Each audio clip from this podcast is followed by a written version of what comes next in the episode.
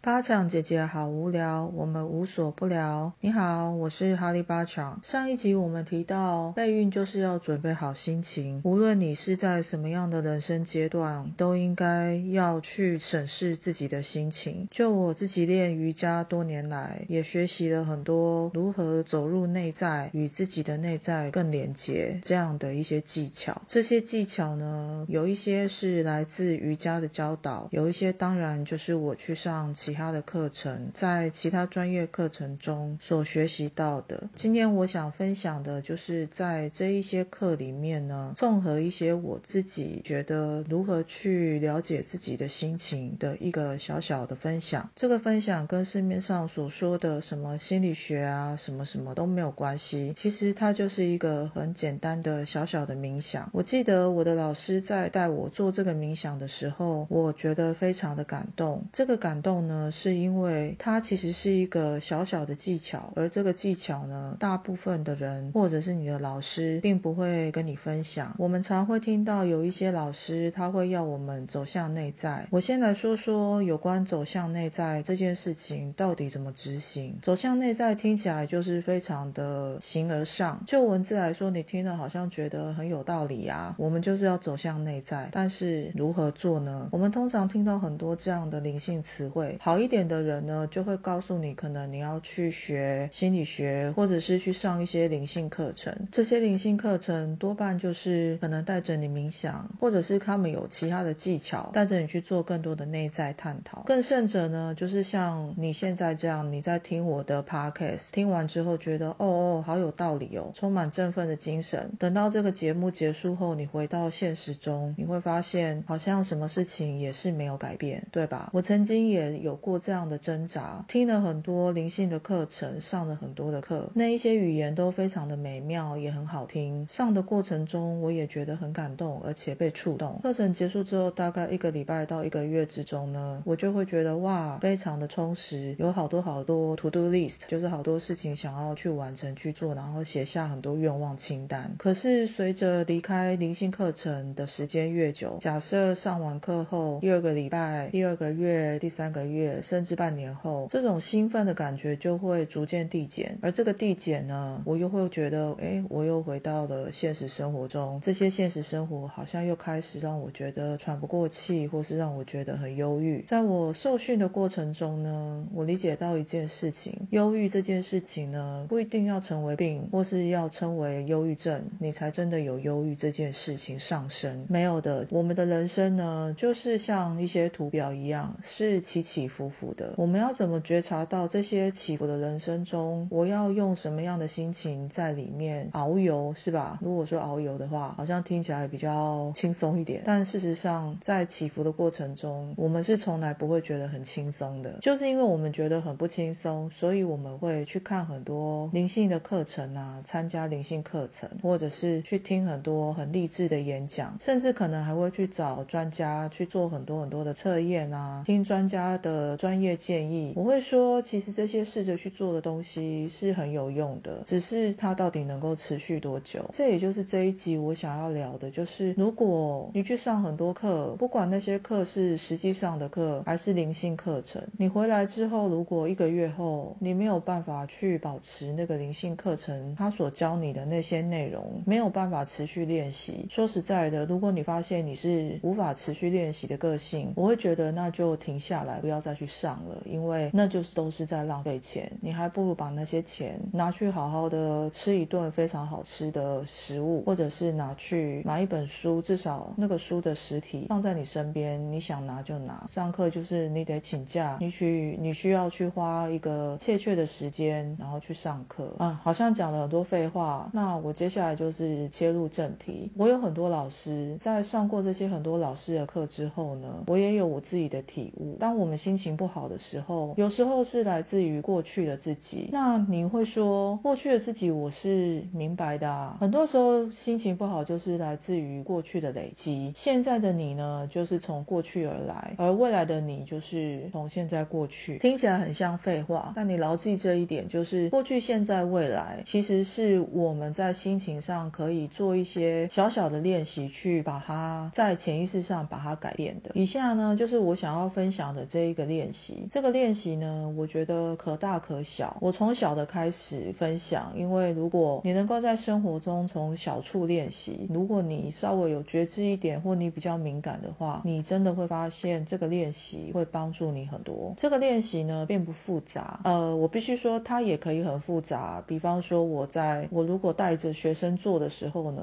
我会加入我自己的元素，让它稍微丰富一点。但是自己做就没有差别。越是简化好上手的东西，你那越能够唾手可得，你就会比较愿意去练习。如果要你做很多很多繁杂的准备，说实在的，我们人就这样嘛，我就会觉得哦，我要把 A 准备好，B 准备好，C 准备好，我都要这三样都准备好了，我才愿意去做这件事情，我才会觉得哇，这样子做才会有效。但其实不是的，就是你要是肯做一点点，都是有效的。只是我们常会被自己的大脑的这些东西限制住。如果你能从最简单的开始练习，只要你开始，那么一切都不嫌晚。我们都会去做公共交通工具吧，或者是这个练习不可以在自己在开车的时候做，就是你必须是一个乘客，你不是司机。那我们做公共交通工具，比方说你住的城市要是有捷运、火车，那至少有公车吧。如果你住的城市也没有公车，呃，不要怀疑哦，因为我曾经住过一个城市是没有公车的。你住的城市是没有公车，那你就想办法，比方说你可能搭一些交通工具的时候，你可以在交通工具上使用这一个练习。那我为什么一定要在做交通工具的时候呢？搭交通工具是我们常常就是可以比较放空的时候。这个练习你说要在家里自己坐在地上，坐在某一个地方做，呃，也是可以的。如果一开始可以在移动的交通工具上做，其实你会比较有感觉，因为它比较像是一个小小的旅程。那这个旅程呢，如果可以越长越好。假设如果是五分钟，那你就从五分钟开始练习。如果说你每天有一个交通工具，假设你每天都要搭捷运上班，搭捷运上班，你就是大概可以确定一个时间嘛，就是你两站之间的距离的时间，那你就每天抓这个时间去做。这感觉就有点像是，与其你就是这个时间你拿去刷手机，那我就更鼓励你说，哎，这个手，所以这个时间你可以去做这个练习。我可能会讲的稍微仔细一点，会听起来有点啰嗦，我只是想要表达清楚一点这样。好，然后呢，你就是在交通工具上选一个位置，这个时候呢，我会比较希望有位置比较好，因为站着的话，你常常会要让路啊，或是会有人经过你，会挤来挤去，你会被撞到什么的。那通常如果有一个位置坐下来，你比较不需要就是移一直移动来移动去的。那你坐在一个捷运上呢？假设我今天讲的是捷运啊，这个捷运可以换成任何交通工具。那我以捷运为例子，就是如果你坐在捷运上呢，你选一个安全的，你确定安全的位置坐下。那你坐下之后呢，你就闭上眼眼睛。接下来这件事情呢，就是我说的可以简单也可以复杂。闭上眼睛之后呢，你就开始去想你从小到大所有发生过的事情。如果你的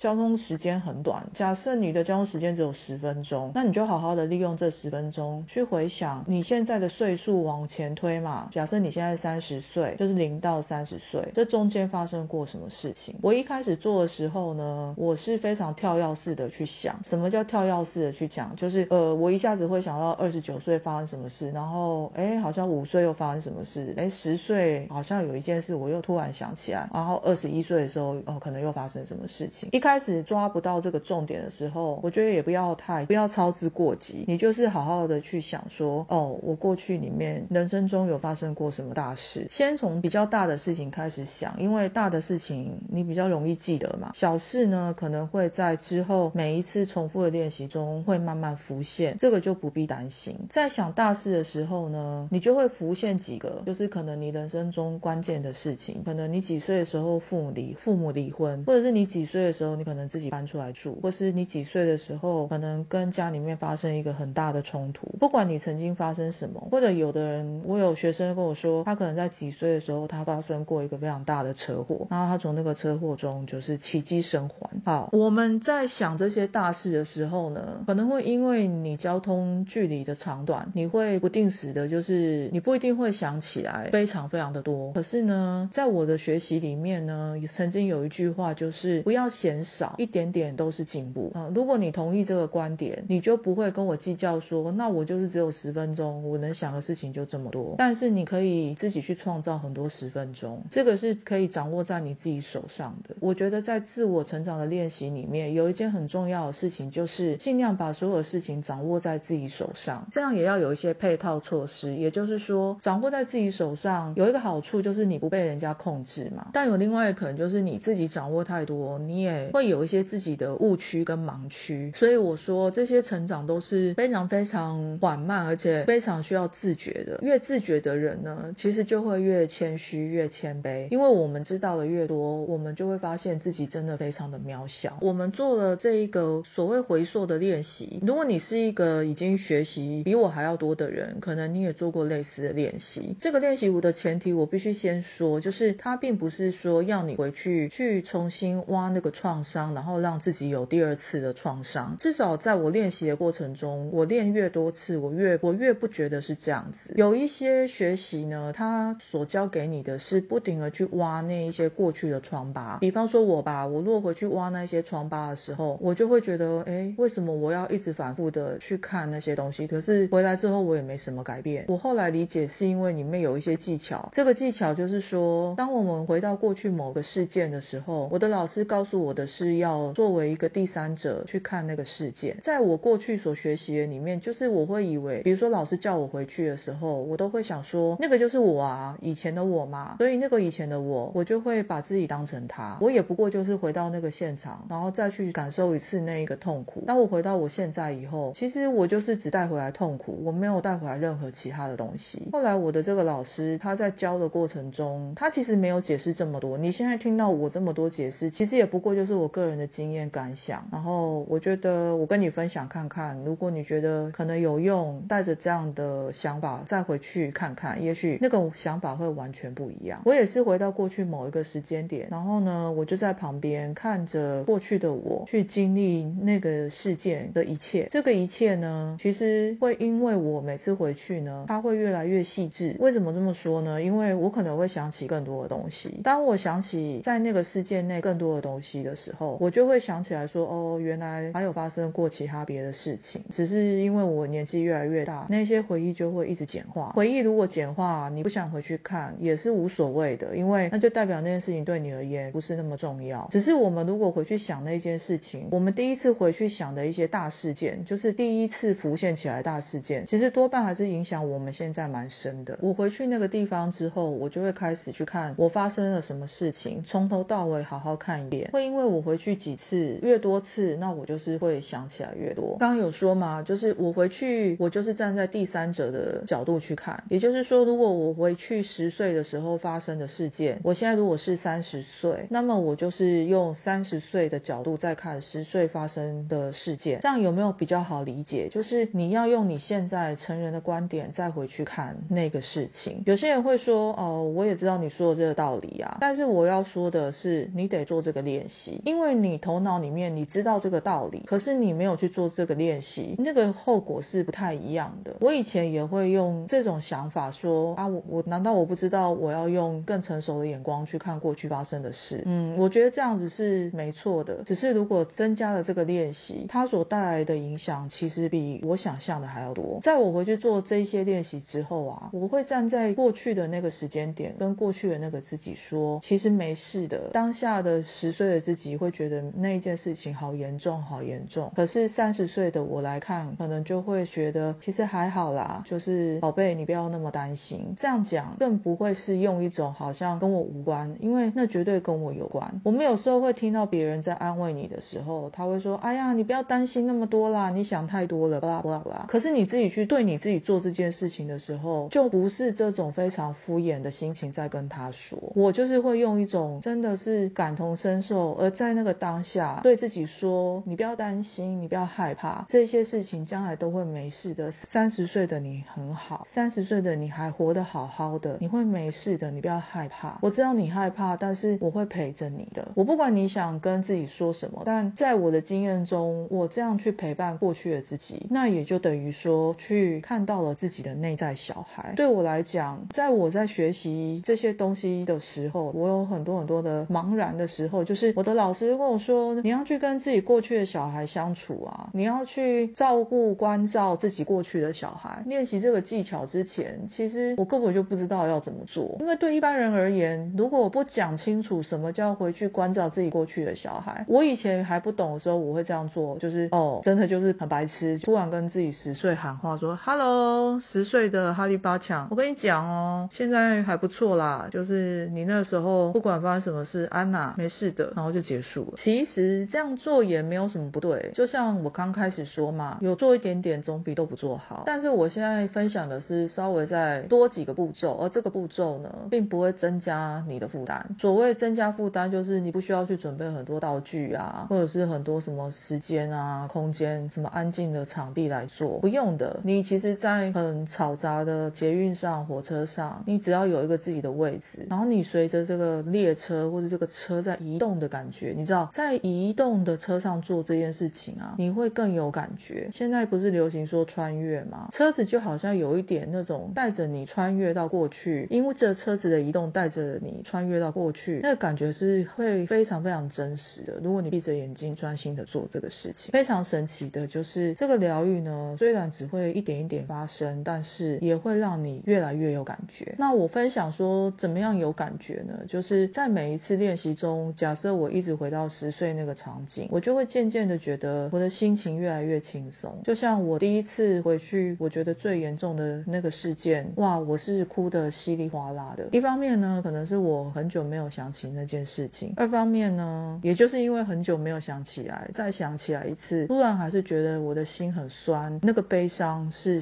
完全的席卷而来。而那个悲伤其实只有我自己了解。如果去跟任何人讲，你没有发现吗？有时候你跟别人讲一些你很在意的事情，可能那个人听了就会说他觉得这没有什么，但我觉得很严重啊。每一个人所在意的点是不一样的，真正能够在意的、关心你所在意的，也只有你自己而已。在这个练习中，我也体验到了很多事情，是原来只有我才可以陪陪伴我自己。市面上很多书啊，就说教你如何陪伴自己，或是因为我都没有看过那些书啦，我不是一个知识型的人，我是一个比较感知型的人。虽然我的感知也不是很敏感，但是借由这些练习，我也觉得哦，好像有越来越敏感。但是敏感这件事情，嗯，以后我们再讲一些有关敏感的事情的一些看法，我的看法啦。好，因为会回去越来越多次嘛。假设一个事件，某一个事件你回去越来越多次，它就会越来越细致，越来越细节。在这个细节化中呢，因为我站在旁观者的角度来看，所以呢，这个旁观者角度又是比较成熟的。假设我如果十岁到三十岁之间，我真的有成长啦，哦，就是这是一个比较好的假设，就是说我有我没有放弃过成长，然后我真的有比较成熟。三十岁的我真的有比较成熟去看十岁的事情，那么呢，这些事情能够影响我，能够枷锁我的这些力量就会越来越少。很多时候呢，又回到那个过去的时候，我的眼泪会越来越少，我的心就是我重看那些事件，我的心呢也会越来越轻盈。我的意识改变了嘛，所以呢，我也会觉得我不再用相同的角度看那件事情。这个技巧呢，这个练习呢，我觉得非常的有用。当然啦，它也可以做的非常的复杂，只是我觉得就像我前面说的，用比较简单的方式来帮助我们自己执行这些事情，其实是我觉得才是真正的重点。就像我没有很希望我的学生不停的回来来找我，当然如果他们一直回来找我上课，我也是很开心啊，可以一直看到他们。只是我同时也会希望带给学生的感受是，老师给他的东西是他这一辈子他能够使用，或是他遇到一些状态的时候，他可以自救嘛。如果你什么事情都要依赖一个人，没有办法自救的话，那么我觉得这个学习其实就会有一点点可惜啦。那做完这一些一系列的练习，假设就是你真的很认真啊，每次都想到说坐交通工具，或是你突然想到说啊，我今天可能要花几个小时的时间去某一个地方，然后可能是搭高铁或是搭火车去，这就是一个很好练习的时候。在这个练习的过程里面呢，其实就是将你的潜意识稍微改变，改变的那个频率呢，就会从十岁传回到三十岁，或是三十岁再传回十岁，这样来来回回几次呢？因为这些频率的提升，有些时候你会发现，你会在某一个事件上，你就真正的解脱了。那个解脱啊，就有点像可能你去找一个很厉害的通灵人，或者你去找一个很厉害的什么师傅帮你做，但是你其实就是在帮自己做，你用自己的能量帮自己做，这个能量是完全 OK 的，不用害怕的，也没有负担，也不需要付出什么代价，所以我觉得它是一个非常好的投资。又回到准备好心情这件事情，就是有时候我们心情不好呢，就是被这些过去的事情无意识间或是潜意识上去拉着，被拖拉着走。那你脚如果是被人家从后面拉着，有一个力量拉着，那你当然就是会走得很沉重嘛。有一些这样的小小的方法或技巧，帮助你回去看，这个回去看其实是非常简单的，而且，嗯，我已经把这些我自己觉得可能还蛮值得分享的技巧告诉你了，那你就去看，然后看完之后，你也不必多做什么。有时候看完就是看完了，可是就会发现下次再回去看的时候，你已非无下阿蒙，懂吗？就是在意识上你已非无下阿蒙，你就会得到更更多真实的自己。有时候我们只是被过去的滤镜掩盖了，当我们被过去的滤镜掩盖，我们就看不到别的更美好的东西。而在备孕上也是这样子，就是如果回去看看，可能过去有一些事情，它可能遮掩了你的一些美好，而这些美好你都从来再也看不到，就很适合去做这样的练习。过去的这些滤镜或是这些枷锁一旦解开了，有可能，我是说有可能，我我不是什么通灵人或是什么，我只是一个普通人，但我总觉得在逻辑上它是有可能帮助你更轻盈之后，也许你就更能够顺利的怀孕。这个是你对自己的投资，这个投资我觉得非常的值得。这个投资就是说，你花了十万、二十万，甚至百万、上百万去做试管人工，在这之前，如果能够在自己的潜意识上做一些工作，也许你还是可能身体上的条件是你还是得去做试管或人工，但至少你的心理上你是准备好的人，然后你是更轻盈的去做这件事情。那你想想，很沉重、无知的去做这件事情，跟很轻盈、很有觉知的去做这件事情，哪一边可能你会比较喜欢呢？所以我会说，准备好心情这件事情，可能在一般人的认知里面会说，就是把身体练好，做运动，yes，这需要哦，就是把心情调整好，不要管别人说什么，巴拉巴拉巴拉，这个以后也会再讲。但是或者去看心理医生，去找咨商师，或者是去求神拜佛都可以。只是回到自己的身上来，对自己做一些功课，花点时间在自己身上，而这个时间就是你生活中一些零碎的二十分钟、三十分钟，这种不用钱又有用的一些技巧，你就算不太相信吧，但我也希望你可能花一两次的时间去练习，看看这样的结果会不会改善现在的你。只是那个改善不是有显著成效的，看不见的比看得见的还要重要。这个是我觉得在备孕的路上，每一个备孕的人最好都要有这样的心理心理准备，就是因为看得见的我们都有办法去改善，但看不见的才是我们需要花比较多的心力去面对，然后回到真实的自己。希望我这个分享对你有帮助，它不一定只适合备孕的人，只是我这个频道目前讲的都是从备孕而来的一些 idea，但这些 idea 其实就是我的生活 style，也有一希望有机会可以大家互相交流。感谢你的时间，我是哈利巴强，我们下一期见，拜拜。